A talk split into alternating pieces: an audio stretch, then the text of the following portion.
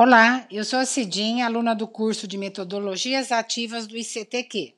Eu vou falar um pouco sobre o livro de Sebastião Salgado, Gold. O ouro, uma febre amazônica.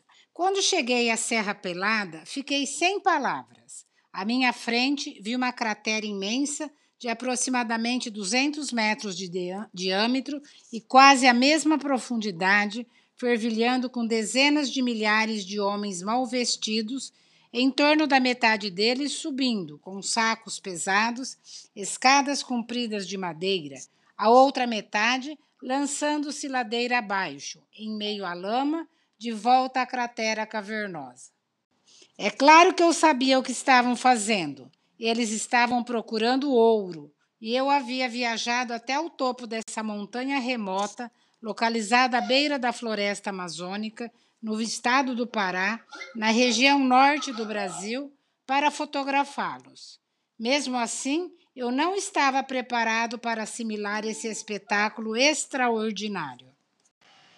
A crença de que a mina ainda contém até 350 toneladas de ouro, platina e paládio impediu uma companhia canadense a formar um empreendimento conjunto com a ainda existente cooperativa de mineração dos garimpeiros de Serra Pelada, para extrair riquezas escondidas.